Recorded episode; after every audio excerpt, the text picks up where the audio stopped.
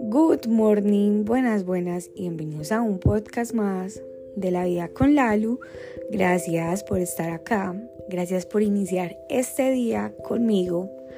Bueno, últimamente hay un mantra muy lindo que me estoy repitiendo y si les digo últimamente, realmente es como hace dos semanas, o sea, es muy nuevo ese mantra en mí. Y es, primero me cumplo a mí y luego le cumplo al resto.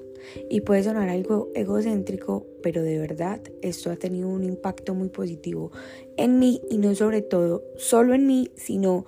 en mi día a día y en el desempeño de las cosas que realizo en el día a día. Para nadie es un secreto y, los, y lo hemos hablado mucho acá. Yo amo hacer ejercicio y puede que ese sea también un mantra que me repite que me repito a diario y por eso hago ejercicio. Pero el hecho de que cuando yo digo, primero me cumplo a mí, luego le cumplo al resto, cuando yo empiezo mi día haciendo algo que de verdad amo con todo mi corazón, y no quiere decir que el resto de cosas que hagan el día no las amo, pero es algo que es una responsabilidad para mí, es una responsabilidad con mi cuerpo, con mi vida, eh, con mis objetivos.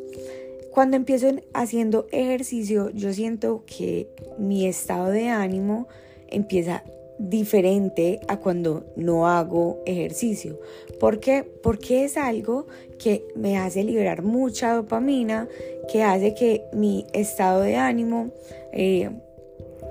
a lo largo del día sea como tan diferente que yo empiezo a trabajar feliz, empiezo a trabajar alegre, em, como que mi disposición a recibir cualquier situación lo, lo, hago con muchísimo más amor a cuando empiezo el día de una con una responsabilidad hacia el mundo. Es decir, cuando me despierto y automáticamente me baño y empiezo a trabajar. ¿Por qué? No es porque yo no amo el trabajo, claramente amo el trabajo, pero esa responsabilidad del trabajo, digamos que son responsabilidades que yo tengo con el mundo. En cambio, cuando yo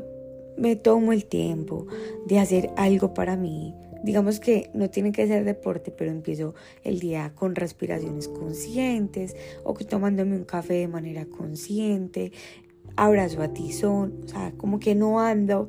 por el mundo en piloto automático, sino que empiezo cumpliéndome a mí, haciendo algo que realmente me gusta, que realmente amo, que no me están pagando otras personas por eso, sino que soy yo la que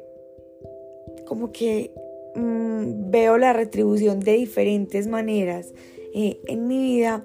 siento que el mood es muy diferente. Entonces por eso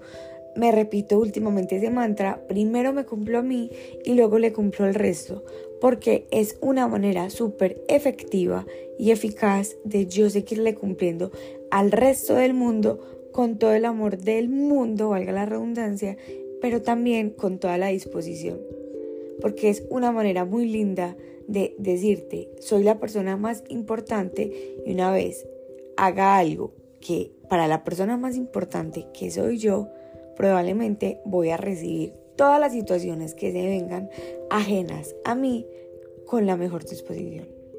Los amo, las amo, gracias por estar acá y esto solamente es una invitación para que recuerdes que tú eres la persona más importante, eres el proyecto más importante y que una vez te cumplas a ti, te aseguro que tu disposición para cumplirle al resto del mundo va a ser mucho mejor. Por eso digo que en los trabajos podríamos empezar a implementar estas herramientas y es de que las personas siempre se levanten y hagan algo que realmente les guste y no andemos en piloto automático porque cuando nos damos cuenta que estamos caminando en piloto automático muchas veces entramos en una decepción o nos sentimos perdidos.